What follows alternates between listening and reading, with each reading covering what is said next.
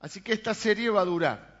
Y tiene la particularidad, por eso también la elegí, primero es uno de los capítulos más hermosos de la Biblia, estamos siendo el capítulo 11 del libro de Hebreos, para mi gusto es uno de los más inspiradores, de hecho la, la clave de mi compo anterior era Hebreos 11. Y habla de la fe, definiendo la fe. El domingo pasado definimos la fe, qué era la fe, luego qué era la fe en Dios, pues dijimos que todo el mundo tiene fe en algo, te tomas un avión, tenés fe en que vas a llegar, si no, no te lo tomás. Y si tomas el avión, tenés fe que los conductores, que, los mecánicos chequearon el avión. No te quiero meter miedo. Y que los pilotos saben lo que están haciendo. Y que lo va a aterrizar el piloto y no la Chipolitaki, ¿no? Y vos decís, voy confiado. Eh, si combinás para tal día encontrarte con alguien, vos tenés esperanza, certeza de, que esa persona va a ser a las 8 de la noche en tal lado. Hay hermanos con los cuales uno va perdiendo la fe. O va conociendo que, tu esperanza tiene que tener una media hora de delay. Porque ellos, cuando vos le decís las 8, ellos creen que escuchan 8 y media, tienen un problema. Escuchan media hora tarde. Ahora, después definimos la fe en Dios. Porque yo no creo que esa, esa definición dice, después la fe, después de lo que les conté hoy, que dice que nosotros, que la fe tiene galardón, que no perdamos la esperanza, ese capítulo dice, el capítulo 11 empieza diciendo, es pues, o sea, una por lo tanto, ya les vengo hablando de que tienen que tener fe, ahora vamos a definir qué es la fe, y después nos pone ejemplos de la fe. Entonces hay una dinámica en la cual entra, que dice, es, hoy los chicos no están con nosotros, por eso nos despedimos, porque hay fiesta de disfraz, hay un montón de cosas. Es pues la fe la certeza de lo que se espera, la convicción de lo que no se ve. Eso yo no creo que sea la definición de la fe. Yo creo que eso es la dinámica de cómo actúa la fe. Yo, todos, tenemos, todos en este mundo queremos tener esperanza. Y todos no solo queremos tener esperanza. Esperanza es decir, ¿por qué vivir? ¿Por qué levantarme a la mañana? ¿Por qué mirar al espejo y encontrar razones para acomodar ese rostro eh, desfigurado y salir a la lucha? Sino que además queremos que esa esperanza sea certera, tenga fundamento. Hay otra versión que dice que es pues la fe, la sustancia de la esperanza. El fundamento donde se sustenta la esencia, donde el fundamento donde se edifica esa esperanza. O sea, ¿qué tan segura es tu esperanza? Porque la gente repite frases como todo va a ir bien. ¿Y quién dice que todo va a ir bien? Las cosas van a mejorar. Y algunas mejoran, algunas empeoran. Todo pasa.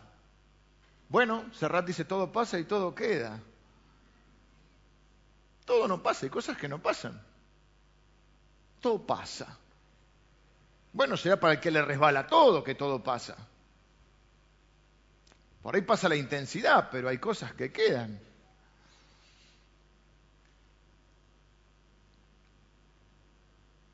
¿Cómo andamos? Mal pero acostumbrados. Es la lucha, que es cruel y mucha. Son frases. La pregunta es, ¿qué tan certera es tu esperanza? ¿Qué tan segura? ¿Qué tan confiable? ¿Qué tan fundamentada está? ¿Cuál es el fundamento de tu esperanza? ¿Es una ilusión o es una esperanza? ¿O es una certeza? ¿O es solo una esperanza? Yo tengo la ilusión que todo... La fe no es una ilusión.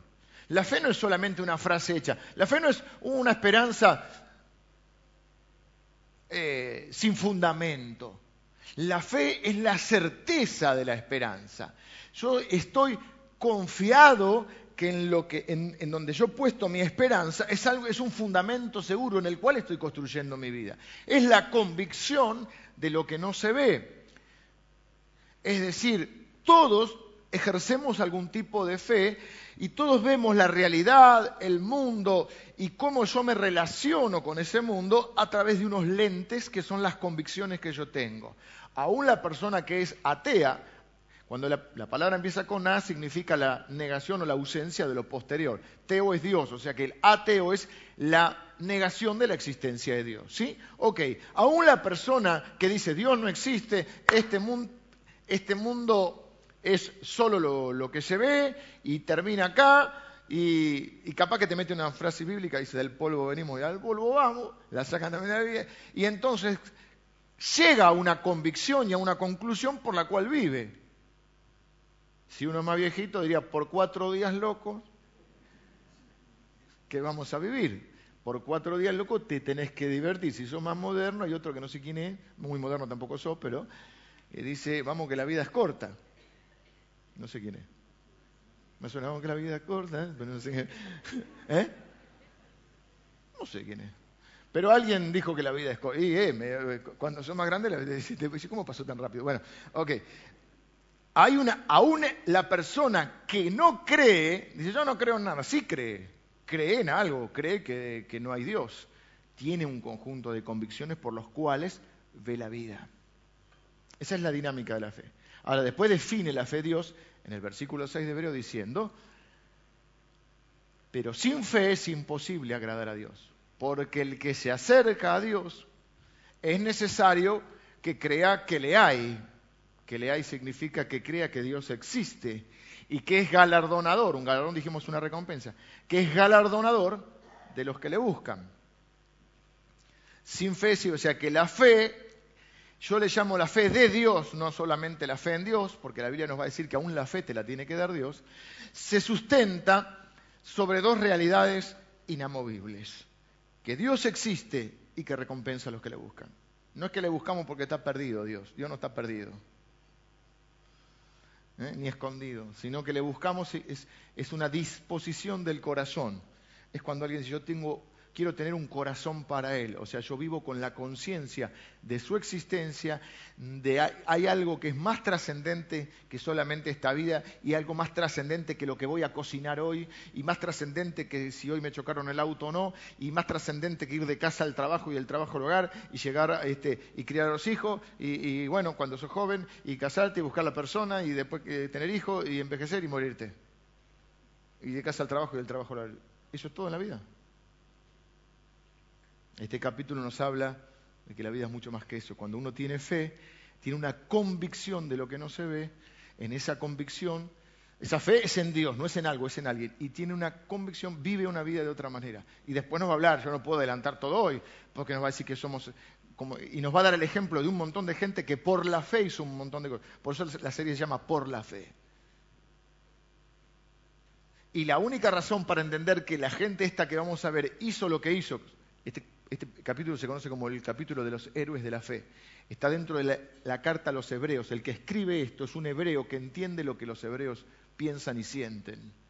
Por eso les habla del Antiguo Testamento. Dice después la fe, la certeza de lo que se espera, la convicción de lo que no se ve. ¿Por qué? Por ella alcanzaron buen testimonio los antiguos.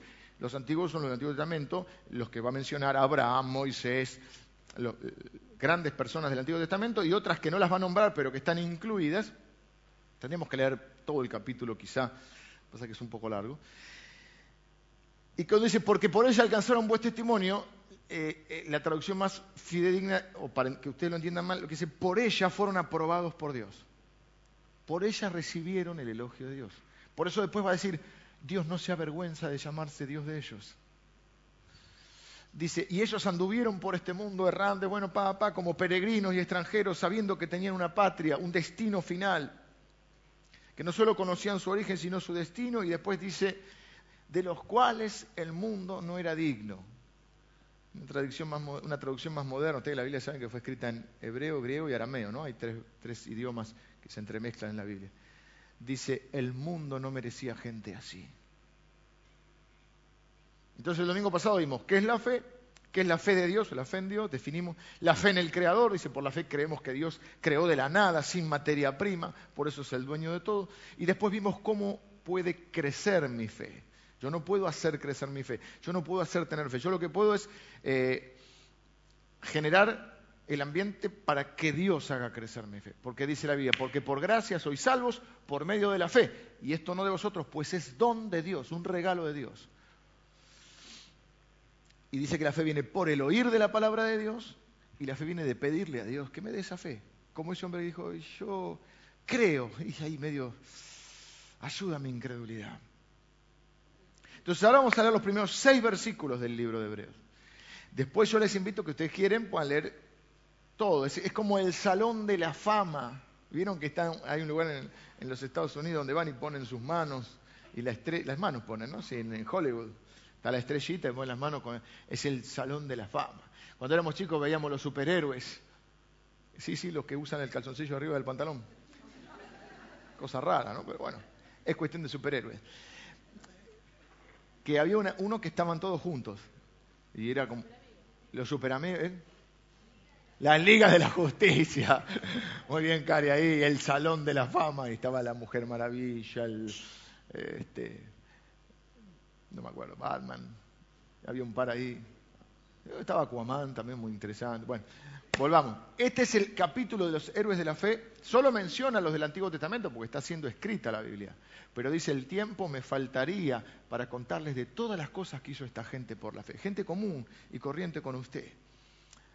Y después, el capítulo 12 va a decir, ahora nos toca a nosotros. Por tanto, nosotros, teniendo esta nube de testigos, despojémonos de todo peso y del pecado que nos enreda y corramos con paciencia. Hay una versión que dice, corramos con aguante la carrera que tenemos por delante. O sea, es interesante porque este como que es un capítulo que no termina, es como el libro de los hechos, se sigue escribiendo. Bueno, leemos los seis primeros capítulos, seis primeros versículos del libro de Hebreos. Es pues la fe, la certeza de lo que se espera la convicción de lo que no se ve, porque por ella alcanzaron buen testimonio los antiguos. Por la fe entendemos haber sido constituido el universo por la palabra de Dios, de modo, que lo, que se ve fue hecho de lo que no se veía. Por la fe Abel ofreció a Dios más excelente sacrificio que Caín, por lo cual alcanzó testimonio de que era justo, dando Dios testimonio de sus ofrendas, y muerto aún habla por ella. Por la fe Enoch fue traspuesto para no ver muerte, y no fue hallado, porque lo traspuso Dios, y antes que fuese traspuesto, tuvo testimonio de haber agradado a Dios. Pero sin fe es imposible agradar a Dios, porque es necesario que el que se acerca a Dios crea que le hay y que es galardonador de los que le buscan. Ahí solamente tenemos dos ejemplos. Por la fe Abel trajo un sacrificio a Dios y fue justificado por Dios. Siempre dijimos que somos justificados, es considerado justos por la fe. Abraham le creyó a Dios y fue considerado justo, fue llamado amigo de Dios. Y después Enoch, que es uno de los dos casos en toda la Biblia, en toda la Biblia solo hay dos casos de personas que no pasan por la muerte. Uno es Enoch y otro es Elías, el profeta Elías, que es llevado en un torbellino al cielo. Y Enoch dice que estaba caminando con Dios, caminó su vida. Fíjese qué interesante, vamos a ver el domingo que viene, Enoch porque 365 años vivió. Y el año tiene 365 días. Lo que te digo, caminó toda la vida con Dios. Y estaba, no sé, tan buena la conversación que Dios dijo, sigámosla en el cielo y se fueron. Es una historia de las más maravillosas y muy cortita que está en la Biblia. Por la fe Abel hizo esto, por la fe Enoch, después nos va a decir, por la fe Abraham salió sin saber a dónde iba, por la, porque Dios le había prometido. Eh, por la fe, Moisés rehusó llamarse hijo de la hija del faraón y ser un príncipe de Egipto para sufrir con su pueblo. Y se sostuvo por la fe como viendo al invisible. Por la fe, Abraham ofreció a Isaac. Y empieza a decir todo lo que... Vamos a ver uno por uno. Porque mi objetivo en este año es que crezca tu fe. Porque hay mucho cristiano flaco. La fe es por el oír de la palabra de Dios. Hay mucho y dice que la Biblia compara su palabra con el alimento. Porque por eso dice, porque no solo de pan vive el hombre, dijo Jesús, sino de toda palabra que sale de la boca de Dios. Mucho cristiano anoréxico. Así que, ¿cómo crece tu fe? Por el oír y el oír de la palabra de Dios, dice Román. Así que vamos a estar con este capítulo de la Biblia, que a su vez es como un gran capítulo que es como un gran así, eh, una gran muestra de, casi de, gran parte de la Biblia. Porque ahora tenemos que ir al Génesis, a Abel, porque hoy vamos a ver a Abel y Caín, porque nos toca. Así que nos va a tocar el que nos toque. No es que yo elijo el que me gustó, voy a ir viendo el amigo que viene, nos toca Enoch, y así nos va a ir tocando. Pero primero teníamos que introducir y definir la, la fe. Como hay tanta vacación, hice un poquito este mm, resumen de cómo vamos hasta ahora. Eh, ¿Cómo se mide la fe? Está difícil medir la fe. ¿Cómo se mide? ¿Viste? Son esas cosas como el amor. Ya son difíciles de definir. Son más bien para experimentar que para definir, ¿no? De la misma manera, la fe. ¿Cómo se mide la fe? Porque dice la Biblia en Romanos, por ejemplo, capítulo 12, digo pues por la gracia que me es dada a cada cual que está entre vosotros, que no tenga más alto concepto de sí mismo que el que debe tener, no te agrandes, sino que piense de sí con cordura, tampoco te achiques, conforme a la medida de fe que Dios repartió a cada uno, o sea que hay una medida de fe. Y nuestra tarea después es ejercitarnos en la fe. No podemos nosotros hacer crecer la fe, siempre es Dios el que hace crecer la fe, pero nosotros podemos ejercitarnos, alimentarnos. Es como la salud. Nosotros no podemos manejar nuestra salud, pero sí podemos hacer lo que más esté a nuestro alcance. Sea ejercicio físico, cuidarse, lo que fuera. Bueno, la salud espiritual también. ¿Y cómo se hace? Alimentando este ser interior y haciendo crecer nuestra fe. ¿Y qué va a decir hoy? Por la fe ofreció, Abel ofreció a Dios más excelente sacrificio que Caín por lo cual alcanzó testimonio de que era justo. Dios, dando Dios testimonio de sus ofrendas, y muerto aún habla por ella. ¿Qué es lo que habla por él? Eh, eh, eh, ¿El muerto quién es? Abel. Pero Abel sigue hablando, dice. ¿Y cómo nos habla Abel? Por ella. ¿Qué es ella? ¿La ofrenda? No, la fe y muerto aún, y el muerto que parla, el 48, al que le gusta jugar. Espero que no, pongan su fe en esas cosas. El 48 es muerto que parla. Abel es el muerto que parla. Voy a poner un poquito.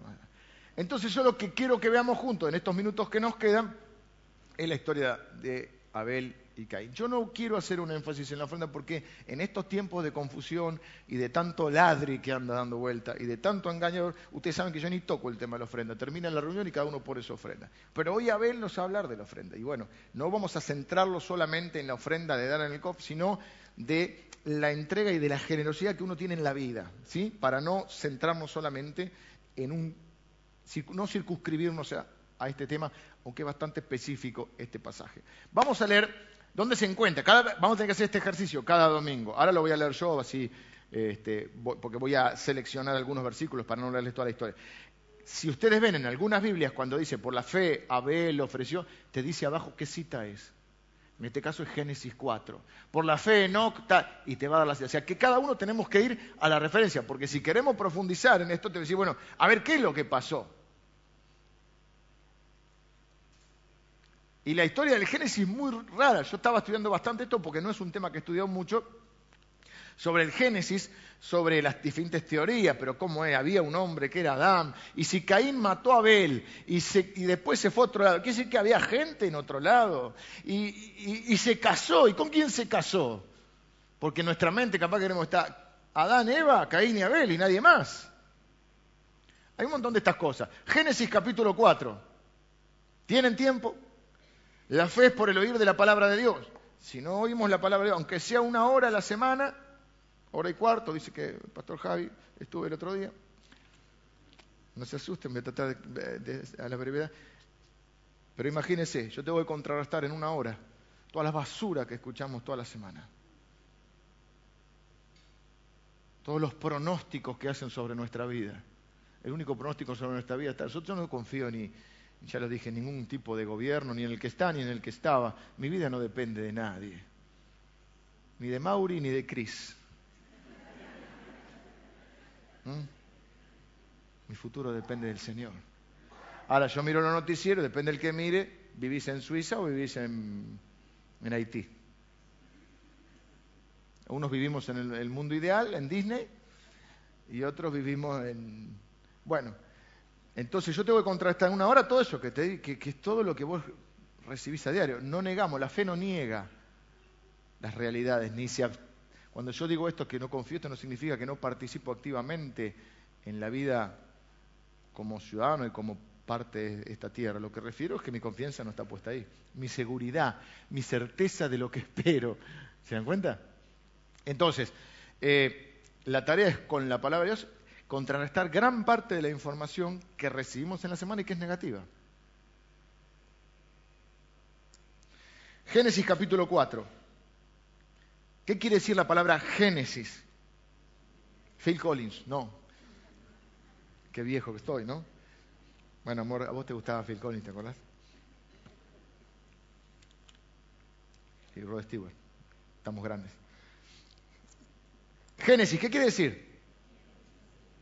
No entiendo nada. En el principio. ¿eh? El principio. ¿Y Apocalipsis? Revelación. Bien. Conoció a Adán a su mujer Eva. Hola, ¿cómo estás, Eva? No.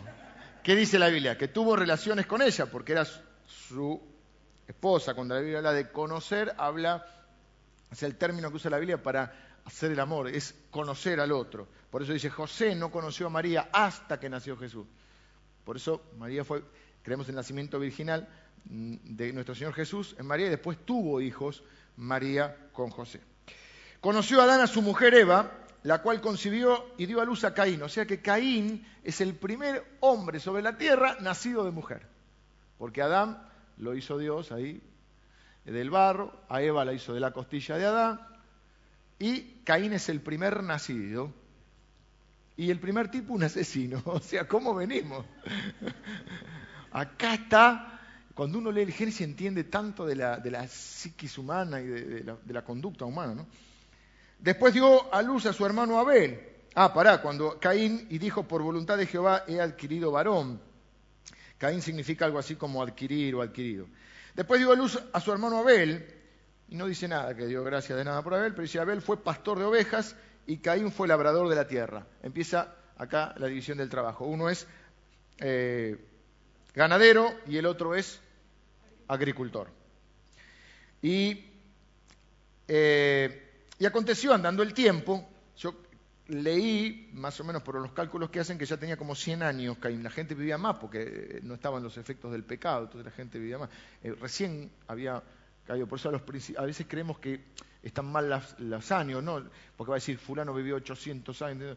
Es porque todavía no había hecho tanto efecto, creo yo, el pecado en la vida de la gente.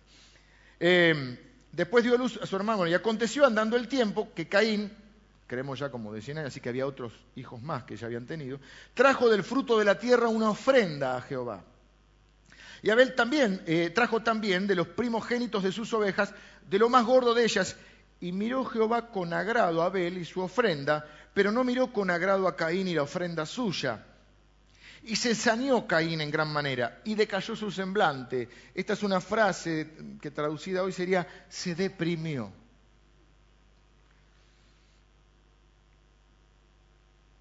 Entonces Jehová dijo a Caín, ¿por qué te has ensañado y por qué ha decaído tu semblante? Si bien hicieres, ¿no serás enaltecido? Y si no hicieres bien, el pecado está a la puerta. Con todo esto a ti será su deseo y tú te enseñorarás de él. Y dijo Caín a su hermano, bueno, hasta acá llegamos primero, para entender un poquito la historia.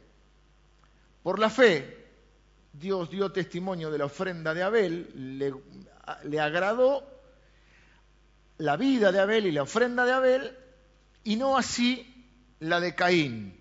Ahora fíjense que dice que Dios vio con agrado a Abel y a su ofrenda, no solo la ofrenda. Acá hay una discusión teológica que estuve leyendo dentro de lo que pude, una semana complicada, muy complicada. Eh, dije el otro día a una persona, nosotros somos una familia pequeña, y después me di cuenta que somos una familia pequeña de sangre.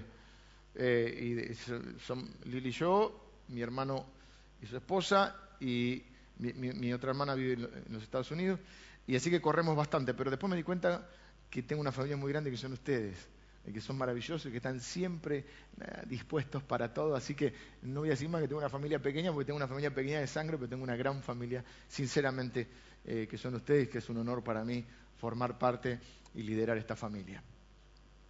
Ahora, estuve leyendo un poco y sí, porque la pregunta que a mí me surgió, no sé si te surgió a vos ahora leyéndolo, porque recién estás entrando en tema, es, ¿por qué le agradó la ofrenda de Abel y no la de Caín. Y hay de todo, pero no hay una literalidad para que lo podamos saber. Lo podemos inferir, pero no lo podemos eh, afirmar completamente. Teorías, rápido.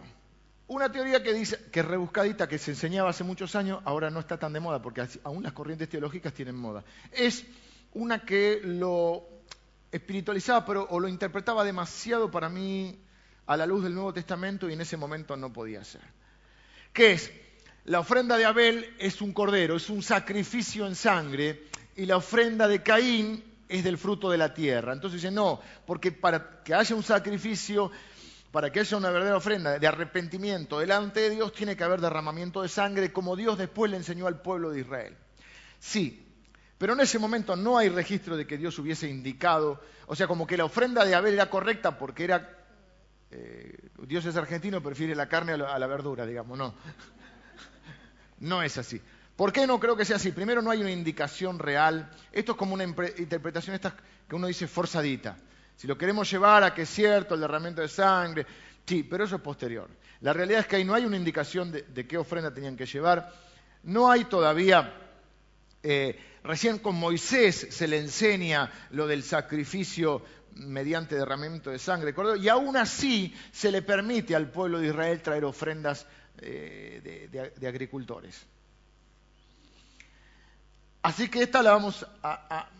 no, lo que nos enseñaron no está bien, hemos tenido grandes maestros, pero en esto me parece que los que enseñaron así, para mí están eh, equivocados. Igual es un tema de discusión, no, no, no nos cambia la fe, pero no me parece que sea la interpretación correcta esta. Otra interpretación, que acá ya vamos entrando un poco más, que me gusta un poco más, es que dice que miró a Abel y a su ofrenda, a Caín y a su ofrenda. O sea, que no solo mira la ofrenda, sino que mira la vida. Y es como que esta es una interpretación, diríamos, más purista. Lo que miró fue la actitud del corazón, cómo trajo la ofrenda. Eh, sí, y también es una cuestión subjetiva. No sabemos si Caín estaba triste, uh, tengo que traer la ofrenda, a le duele como, en el alma, y, Abel estaba contento, Dios ama al alegre, y bueno, tampoco podríamos...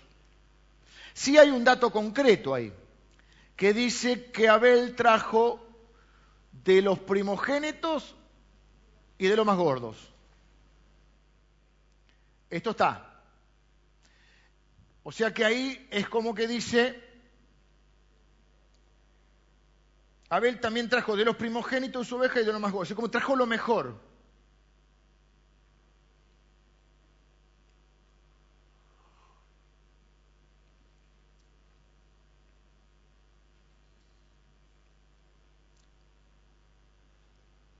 Repito,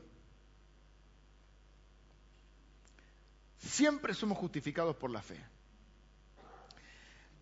Ahora, acá hay algo que yo quiero resaltar, porque dice que Dios dio testimonio de su ofrenda. Quiero que leamos de vuelta este versículo de Hebreos. Por la fe, Abel ofreció a Dios más excelente sacrificio. Ahí también hay una punta. Parece que podríamos pensar, bueno, Abel trajo de lo primero y de lo mejor, y capaz lo de Caín no era tan, tan de lo primero y tan de lo mejor, no era tan generoso. Esto podría entrar. Ahora, lo que más me llama dice que por, la, por lo cual alcanzó testimonio de que era justo. Pero ¿acaso Dios no justifica por las ofrendas? Porque dice que Dios da testimonio. A mí me, me gusta esta idea. Nosotros hemos sido llamados a ser testigos de Dios, a dar testimonio. De hecho, hay reuniones, cuando hacemos las reuniones de oración y donde le pedimos a Dios los milagros que estamos necesitando, a veces compartimos algún testimonio. Por eso a veces llamábamos reunión de oración y testimonio. Ustedes si han estado, si no han estado les cuento, es la reunión de, por ejemplo, para generar fe en nuestros corazones, lo que hacemos es que alguien que ha recibido alguna bendición de Dios se pone como testigo y dice, esto es lo que Dios hizo en mi vida. Doy testimonio de Dios. Ahora, lo loco acá es que Dios da testimonio de nosotros. Dice que Dios dio testimonio de Abel. Y leímos antes que por la fe alcanzaron buen testimonio delante de Dios, fueron aprobados por Dios los antiguos. Entonces, dice acá, y lo va a decir de Abraham, que Dios dio testimonio de que Abel era justo. ¿Dios justifica por las ofrendas?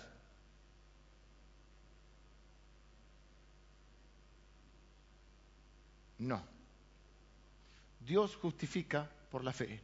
Romanos dice, justificados pues por la fe, tenemos paz para con Dios por medio de nuestro Señor Jesucristo. Siempre la justificación. ¿Qué es la justificación? Es que Dios te vea y te vea como justo.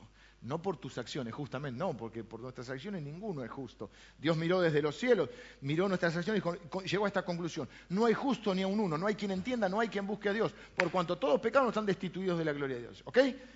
Ahora, somos justificados por la fe en Cristo, el justo. Así que somos justificados por la fe. Pero ¿qué tiene que ver acá la ofrenda, la entrega, la generosidad? ¿Qué es qué eso? En realidad eso es lo que va a decir Santiago, que la fe sin obras es muerta. En realidad no somos nunca justificados por las obras. No es que vos sos justificado por tus ofrendas, por tus ayunos, por tus sacrificios, por si vas caminando a Luján o no, o por si ayudás a los pobres o no, o por si te portás bien. Y no bailás el carnaval carioca. La pavada, pero algunos, creen que... Pero sí es cierto que la fe no se puede medir. Entonces, ¿cómo mide Dios la fe? Por las obras. Es decir, Dios conoce el corazón, no hace falta que lo... Pero lo que es la, vara, ¿Qué, es la, ¿cuál es la evidencia de la fe? Las obras.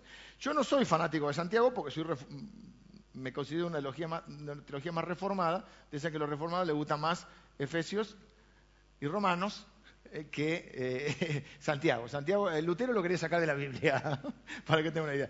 Pero está. Y aparece que este Santiago es el hermano de Jesús, así que hay que escucharlo. ¿eh? Así que vamos a escucharlo. Contra todo pronóstico voy a citar Santiago. Santiago, o sea que primer detalle que usted tiene que llamar la atención es Dios dio testimonio. vamos aplicando después. ¿Dios daría testimonio de mí?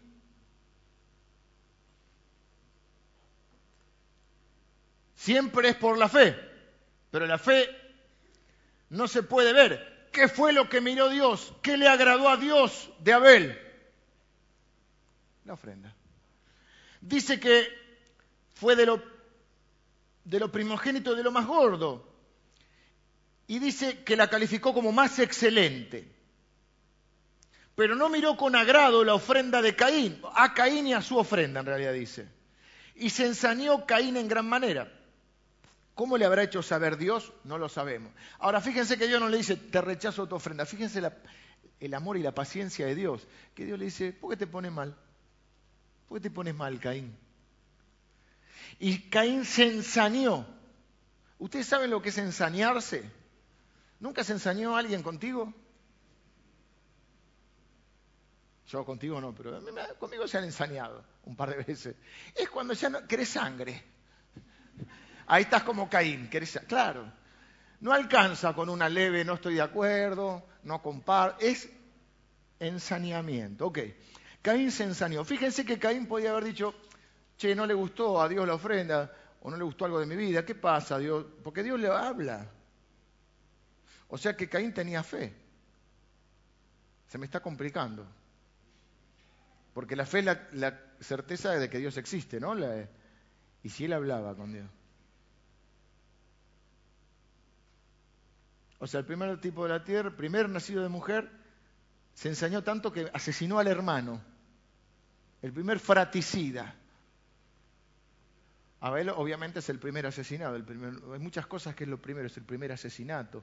Es la primera, yo lo creo que es la historia del mundo, pelearse quién es el mayor, la envidia.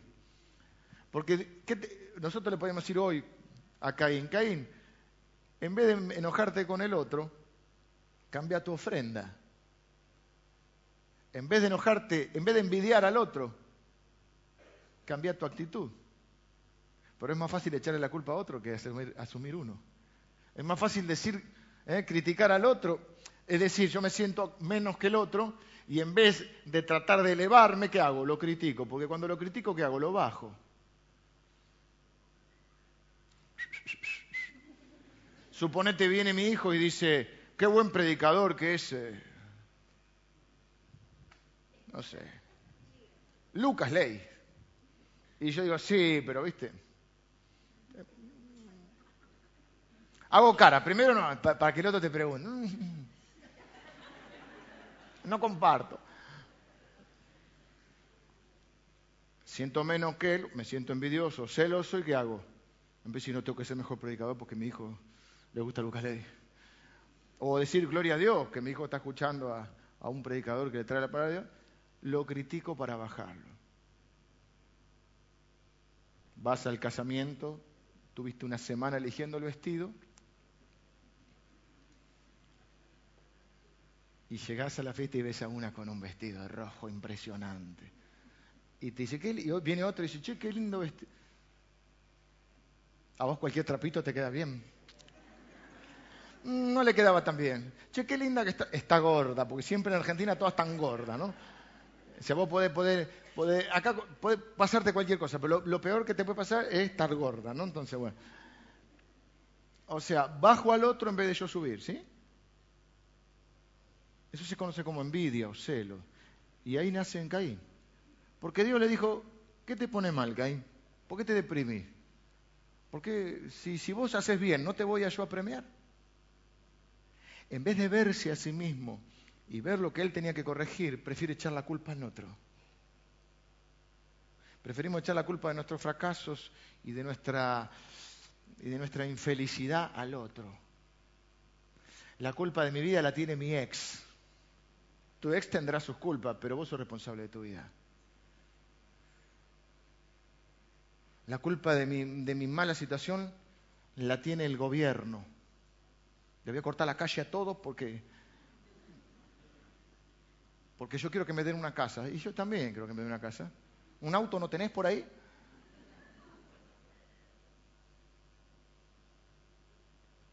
Si bien haces, no serás recompensado.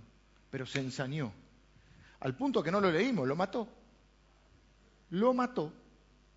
Dice versículo, si bien hicieres no serás enaltecido, y si no hicieres bien el pecado está a la puerta. O sea, Podés elegir vos. ¿Hacer lo correcto no? Y dijo Caín a su hermano Abel, salgamos al campo, y aconteció que estando ellos en el campo, Caín se levantó contra su hermano Abel y lo mató.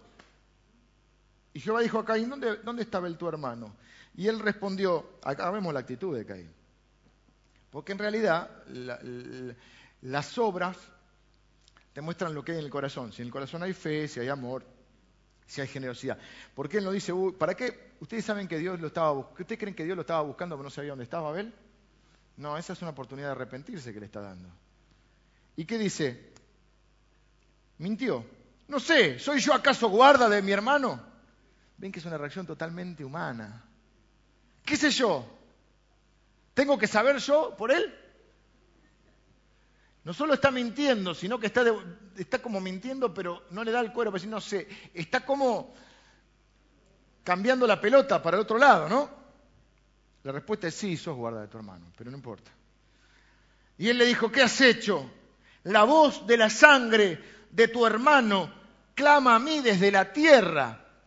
Esto, esto es tremendo. No me quiero, porque no me quiero desviar.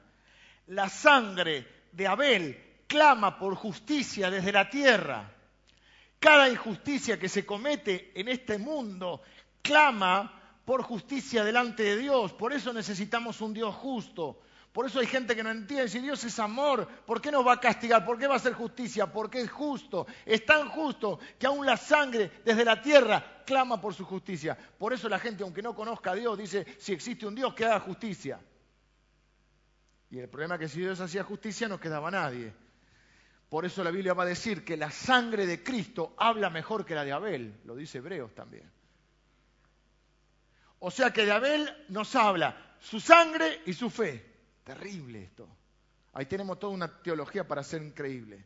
Para esta gente que dice, no, no, si Dios es bueno, ¿cómo va a haber un infierno? Si, si, no es tan bueno, no es amor, es amor, pero es justo. Si no fuera justo, no sería Dios. Es su esencia, Él no puede negar su esencia y se encontró en el problema de ser justo, tener que castigarnos, pero no querer nuestra muerte. Por eso Jesús tomó nuestro lugar.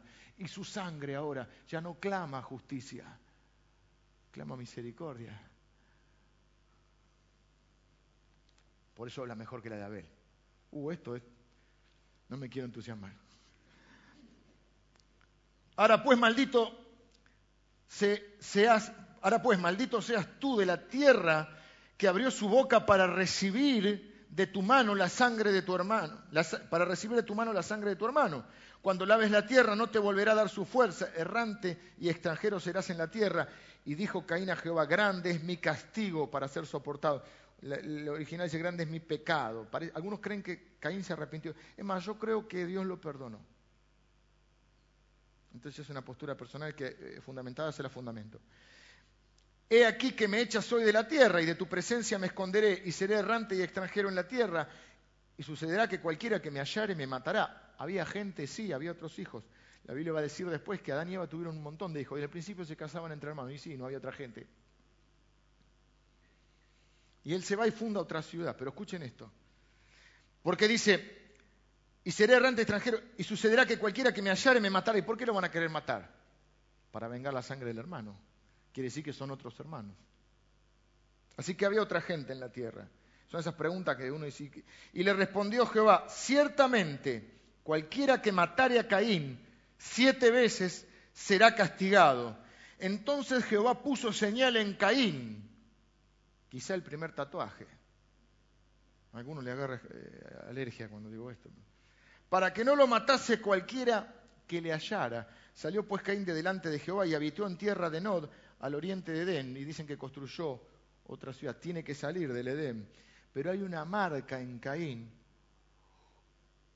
que escuche bien, no es un estigma, no está estigmatizado. Estigmatizado se dice cuando alguien es señalado. Dios no le pone la marca a Caín para humillarlo, para estigmatizarlo o para que la gente diga ahí va el asesino. Dios le pone la marca a Caín para que nadie lo toque. Esa marca es un salvoconducto. Esa marca, porque Dios dice, cualquiera que lo toque a Caín, siete veces será maldito. Siete es un número en la Biblia como el número perfecto, ¿no? Entonces habla de, de la... Yo invento palabras. La completitud. Es como la maldición full. Full, full. ¿Entendés? O sea, siete veces maldito es maldito a full. Es que a veces al idioma le faltan algunas. Hay que la lengua, la de O sea que la marca que no sabemos cuál es que lleva Caín, pero lleva una marca visible, es la marca de la protección de Dios. Aún Caín. Así que yo creo que Dios lo perdonó. Tuvo que afrontar la consecuencia, porque que Dios te perdone no significa que no tengas consecuencias de tu pecado. ¿Ok? Pero volvemos a ver. Eh,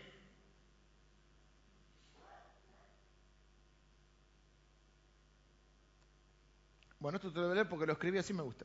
En el dar medimos nuestra fe, porque cuando damos verdaderamente estamos manifestando que creemos que todo lo que tenemos y todo lo que somos proviene de Dios.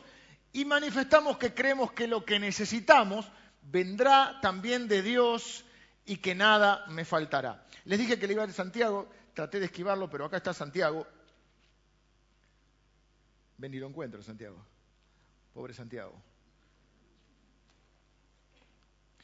Hermanos míos, ¿de qué aprovechará si alguno dice que tiene fe y no tiene obras? ¿Podrá la fe salvarle? Sí. Y si un hermano o una hermana están desnudos y tienen necesidad del mantenimiento de cada día, y alguno de vosotros les dice, id en paz, calentados y saciados, pero no les dais las cosas que son necesarias para el cuerpo, ¿de qué aprovecha? Así también, la fe, si no tiene obras, es muerta en sí misma. Pero alguno dirá, tú tienes fe y yo tengo obras. Muéstrame tu fe sin tus obras y yo te mostraré mi fe por mis obras. Tú crees que Dios es uno, bien haces, también los demonios creen y tiemblan. Mas quieres saber, hombre vano, que la fe sin obras es muerta. No fue justificado por las obras Abraham nuestro padre cuando ofreció a su hijo Isaac sobre el altar. ¿No ves que la fe actuó juntamente con sus obras y que la fe se perfeccionó por las obras. Y se cumplió la escritura que dice, Abraham creció y le fue contado por justicia y fue llamado amigo de Dios. Sobre este pasaje algunos se hablan para decir que fe más obras. Lo que yo interpreto acá, y es, eh, bueno, respeto otra interpretación, es que su fe engendra obra, que yo no puedo ver, medir la fe, pero el metro de la fe, el parámetro de la fe, son las obras, lo visible son las obras. ¿Se entiende? Al igual que el amor. Yo puedo decir que amo a mi esposa o que amo a mis hijos, pero lo que demuestra ese amor, ¿cómo se demuestra? Con acciones.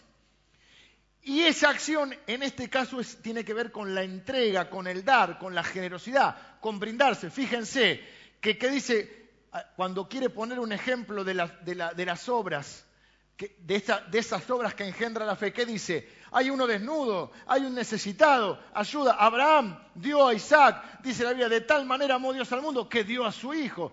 La fe perfecta la tiene Dios. ¿Cómo demuestra Dios su amor y su fe en nosotros? Fe para, para salvar, su fe en que nosotros podemos cumplir su propósito, en darnos lo primero y lo mejor. Jesucristo es el primogénito de muchos hermanos que somos todos, el primero y el mejor. Así que si Dios da testimonio de tu fe, lo va a hacer por tus obras. Y como Abel y Caín, su testimonio se manifiesta en el mundo natural. Pero hermanos, nosotros hacemos lo mismo. ¿Cómo medimos, cómo decimos nosotros que alguien, cuando alguien es generoso, tiene un gran corazón? O sea que medimos el amor y la fe y la entrega de la persona. ¿Por qué? Porque vemos sus acciones. Vos no ves el corazón, salvo que hagas un ecocardiograma. Y si tiene el corazón agrandado, es otra cosa. Pero cuando alguien es generoso, ¿qué decís? Tiene un gran corazón. Así que Dios dio testimonio de él. ¿Qué dijo Dios? Este es justo. Este tiene fe. ¿Y cómo midió la fe? Por su ofrenda. Es increíble esto. Me vino a la mente un versículo de la Biblia que está en el Salmo el Salmo 20, justamente. El Salmo 20, a ver si lo noté por acá, es un salmo muy especial para mí. Hace muchísimos años un día cuando me trajo este salmo, yo había tenido un accidente eh, sirviendo acá en la iglesia, en una, en una casona que teníamos acá en la otra cuadra, caí de un, de un techo, como un tercer piso, así que tenía 20 años, así que ni un hueso me quebré, nada, solamente me abrí acá. Y vino y me trajo el Salmo 20. Salmo 20, Salmo 20. Y el Salmo 20 dice algo raro. Jehová te oiga en el día de conflicto. Te regalo este salmo porque es un salmo para los que están complicados. Jehová te oiga en el día de conflicto, el nombre del Dios de Jacob te defienda, te envíe ayuda desde el santuario y desde Sión te sostenga. Fíjate este versículo, haga memoria de todas tus ofrendas y acepte tu holocausto, te dé conforme al deseo de tu corazón y cumpla todo tu consejo. Nosotros nos alegraremos en tu salvación y alzaremos pendón, que es bandera, alzaremos bandera en el nombre de nuestro Dios. Conceda a Jehová todas tus peticiones. Ahora conozco que Jehová salva a su ungido. Lo oirá desde sus santos cielos con la potencia salvadora de sus diestras. Estos confían en carros y aquellos en caballos, mas nosotros del nombre de Jehová nuestro Dios tendremos memoria. Ellos flaquean y caen, mas nosotros nos levantamos y estamos en pie. Salva Jehová, que el rey nos oiga en el día que lo invoquemos. Ahora noten que dice que Dios te ayude, etcétera, etcétera, y dice, Jehová haga memoria de tus ofrendas. Le voy a contar algo sin entrar en detalle porque no quiero hacer el autobombo, pero sí quiero decir algo. Después que este hombre me dio este salmo, nosotros en un momento determinado de nuestra vida y en una etapa determinada de la iglesia dimos un paso de fe con una ofrenda muy desafiante para nosotros, era todo lo que teníamos.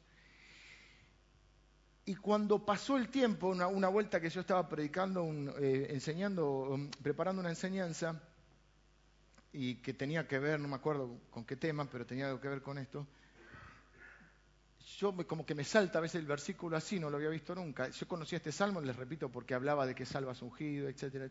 Pero cuando me sale, haga memoria de tus ofrendas, recuerdo esto y siento que Dios me dice, algo así como lo que hiciste ese día, no me lo voy a olvidar. al, lo que hicimos, al punto que creo que muchas de las bendiciones posteriores, porque hay bendiciones que son regalos hay bendiciones que son recompensas, en nuestra vida, en lo material, tienen que ver con algunos puntos eh, de nuestra vida y uno es este punto. ¿Se entendió la idea? No quiero entrar en detalles. ¿Sí? Es decir, en un momento Dios, como Él mira el corazón y dice que donde está tu tesoro está tu corazón y mide tu fe, hay cosas que Dios hace memoria. Y Dios recuerda. Y no es casualidad que en el medio de este salmo diga que es un salmo de pidiendo la victoria de Dios, eh, parece que está en otro contexto, de golpe entre las cosas que le desea, es alguien orando por alguien, entre las cosas que le desea, le desea, Dios haga memoria de tus ofrendas. Dios haga memoria. Evidentemente hay algo. Ahora noten que no dice que Dios miró el diezmo de Abel. Yo lo, hablo con mucho cuidado esto, pero quiero, tengo que ser honesto y claro con lo que creo y pienso. Dios da testimonio de las ofrendas, no de los diezmos, porque los diezmos, de alguna manera, los que creemos en la palabra de Dios, sabemos que es, no diríamos obligatorio, pero es, lo que está, ¿cómo se diría? Eh, es la base de lo que está sobreentendido. Cuando diezmamos, en realidad no se mide nuestra generosidad, se mide nuestra honestidad. O sea, se mide, permítame que se lo diga, se mide si soy ladrón o no soy ladrón. Se lo tengo que decir porque es lo que yo pienso. Si no piensan como yo, somos amigos igual. Pero el diezmo para ver si yo soy ladrón o no soy ladrón. Porque Dios dice, me habéis robado, ¿en qué? En nuestro diezmo y ofrenda. Malaquía, si a alguno le queda duda. Lutero decía, hay dos conversiones, la del bolsillo y la, del corazón y la de la billetera. Yo no voy a entrar a esto porque en esta iglesia nadie pide nada y no estoy pidiendo plata, te estoy diciendo lo que yo creo. Y yo creo que es así. Creo que el diezmo es la medida de lo, de, lo, de lo, estipulado, como la Biblia dice, indefectiblemente diezmarás, punto. O sea, después le puede encontrar, yo creo, el antiguo, la ley. Está bien, Dios conoce tu corazón, conoce el corazón de cada uno, el mío también, y con el diezmo lo que yo pruebo es mi honestidad, que no soy un ladrón que le robo a Dios. Bien, pero las ofrendas yo pruebo mi fe y mi amor por Dios. Y eso es lo que a Dios le agrada, una fe práctica, un amor concreto. Por eso Él hace memoria de todas tus ofrendas. Dios da testimonio de tu fe por la medida de tu dar. Ahora, así que si vos querés saber la medida de tu fe, la medida de tu amor, pregúntale a Dios. Y que Dios dé testimonio de vos. no soy yo el que da, es Dios el que da testimonio. ¿Me aman igual después de esto? Hay como una hermana que me ama, es la que diezma. Pero hay un testimonio más que quiero porque hay un testimonio en el cielo. ¿Quién da testimonio en el cielo? Qué loco esto, porque Dios da testimonio. Es decir, nosotros damos testimonio de Dios, pero en este caso el que da testimonio es Dios. Y Dios da testimonio de nuestra fe. Pero también hay otro testimonio, porque dice que Abel, aún después de muerto, habla por, por su fe. Ojo acá,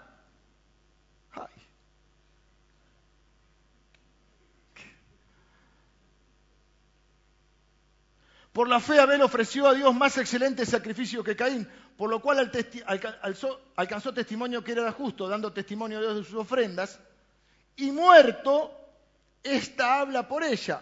Le dije, inmorto que parla. Abel está muerto, mientras que en los cielos Dios da testimonio de las ofrendas de Abel como expresión de su fe, en la tierra también hay testimonio. De pronto el muerto habla Imagínate si estás ahí. Pero no es él que hable, no abre la boca porque está muerto. ¿Cómo habla estando muerto? Y dice que muerto habla por su fe. Una, una, frase que dice, los hombres pasan, pero sus obras quedan. Y las obras son la muestra de la fe. Es decir, uno pasa por este mundo. Vieron decir, pasaré por este mundo, si hay una palabra amable que pueda decir, una buena acción que pueda decir. Pero después dice, o sea que nosotros pasamos, pero hay algo que queda, o no, depende. Abel muerto habla por medio de la fe. El que da testimonio de Abel en el cielo es Dios. Y en la tierra, ¿quién da testimonio de Abel? Su fe. Arriba habla Dios, acá habla su fe. Su sangre clama, su fe habla. ¿Cómo habla la fe? Por las obras.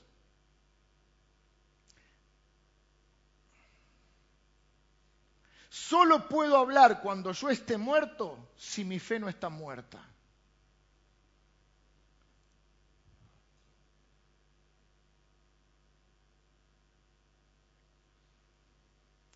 Mirá qué interesante, Santiago termina diciendo que así como un cuerpo sin espíritu está muerto, de la misma manera la fe sin obras es muerta. Es decir, que las obras, en este caso el dar, son el espíritu de la fe.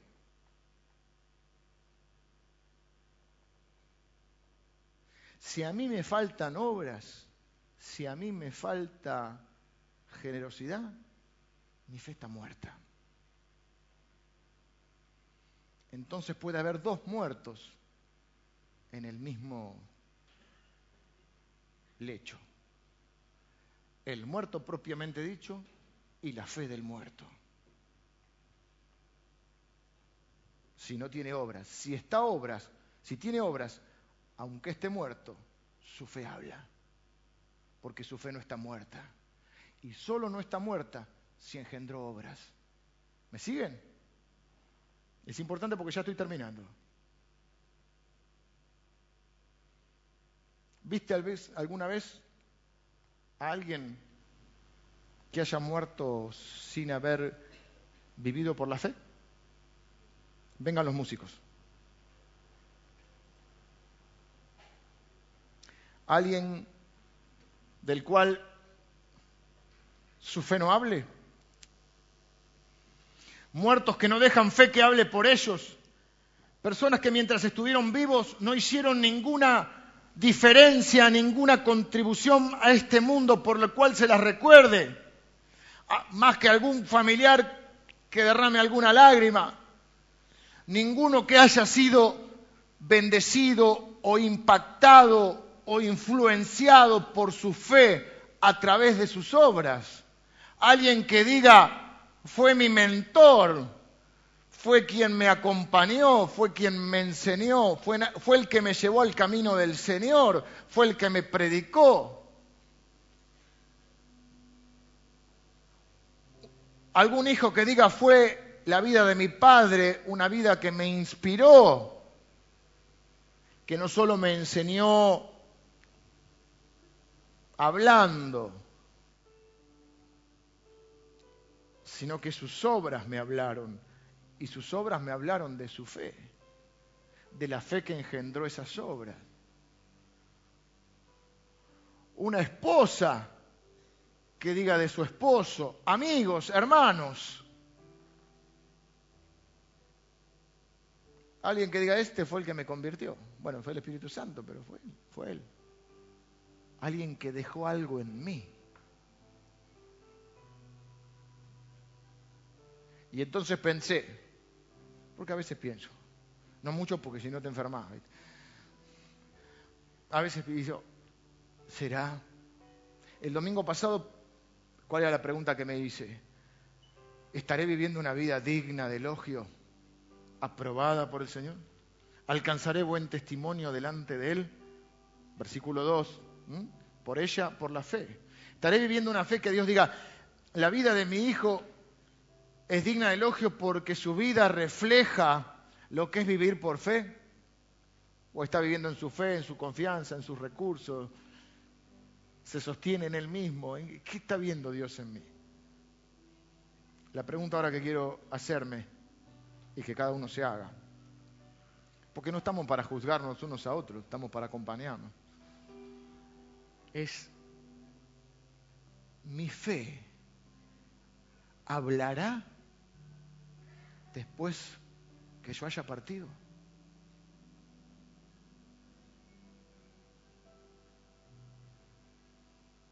Y la única manera de que mi fe hable es que yo haya dejado obras. No para ser salvo, porque la salvación es un regalo de Dios por la fe, sino para alcanzar testimonio delante de Dios de que he vivido por esa fe. Y tiene que ver con mi dar, y no solo la ofrenda, aunque acá la verdad específicamente habla de la ofrenda, pero tiene que ver con mi, con mi entrega, con el dar y con el darme, el brindarme a mi esposa, a mis hijos, a mi familia, a ustedes que son la familia de la fe, a la gente que Dios pone a mi alrededor. Brindarme, no ser un tipo mezquino, un tipo egoísta, un tipo que anda mirando la ofrenda de los demás para criticarlo y para envidiarlo.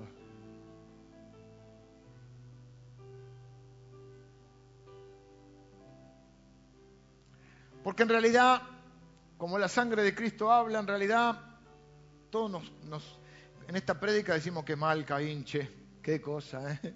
menos mal que somos Abel. Y en realidad el único Abel es Cristo. Y nosotros somos los Caínes, que murió por culpa nuestra. Pero podemos ser justificados pues por la fe. Ahora esa fe, sin obras, en el hebreo antiguo o en el griego antiguo diría, es zaraza. En argentino es chamullo. ¿Tú tienes fe? Muéstrame tus obras. No tus razonamientos teológicos para justificar tus desobediencias y tus rebeliones. No. Tu fe son tus obras. Aún muerto, Abel habla poderosamente por su fe. Me pregunto si después de mi muerte se escuchará algo importante. Hablará mi fe por medio del testimonio de mis seres queridos, mis familiares, mis hermanos, los que se convirtieron por mí, o mi fe estará muda y muerta. En ese tiempo tu cuerpo estará en la tierra, pero viví, de tal forma que tus hermanos den testimonio del impacto de tu fe práctica. Viví para que tus hijos hablen de tu fe, que vieron mediante tus obras. Ese día tu cuerpo estará en la tierra, pero tu espíritu estará presente junto al Creador. Dios allá en el cielo dará testimonio de ti. ¿Lo hará? Vamos con fe. Dirá Dios si es justo. Yo he visto sus obras. No es salvo por las obras, es salvo por la fe. Por esa fe ha engendrado obras. Dios dará testimonio de tu fe y dirá, por la fe, Anita, por la fe, Sofi, por la fe ofrecieron una ofrenda más excelente, una ofrenda de vida, agradándome de tal manera que yo, que ella, o él, o cualquiera de nosotros, dio testimonio de una fe viva y alcanzó testimonio de su justicia. Por eso allá en la tierra, su fe sigue hablando de ella.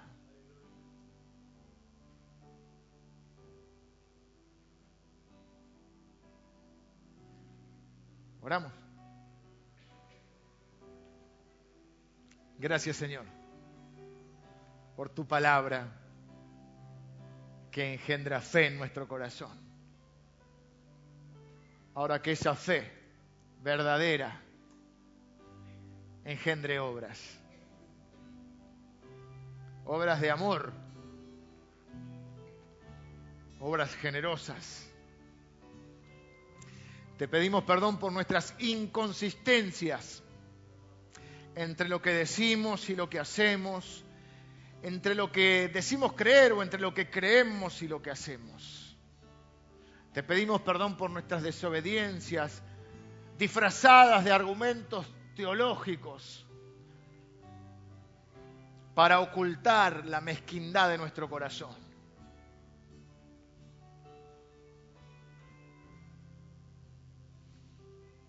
Gracias Señor por tu palabra que es fiel y verdadera. Gracias Señor porque tú eres fiel y verdadero.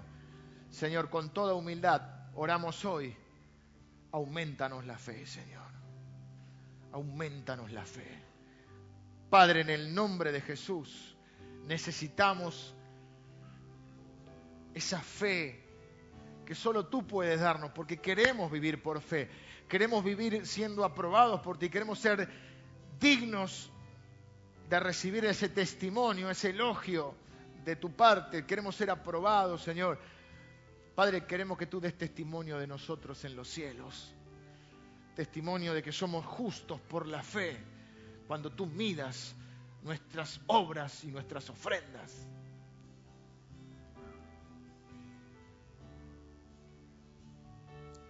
Padre, que tengamos una fe viva, de tal manera que aún muertos, aquí en la tierra, esa fe hable por nosotros.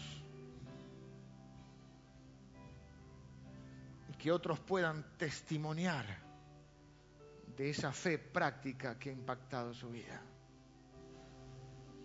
Mi oración, Señor, para este año 2016, para esta congregación amada, para cada uno de ellos y para mí también, es, Señor, que podamos crecer en la fe, que seamos hombres y mujeres de fe, que vivamos por la fe y no por vista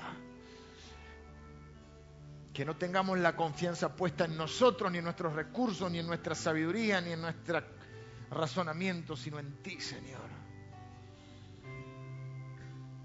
Que seamos parte de ese hall de héroes de la fe, de los cuales tú no te avergüenzas de llamarse nuestro Dios. Bendigo a cada hermano mío y a cada hermana en el nombre de Jesús. Amén. Amén.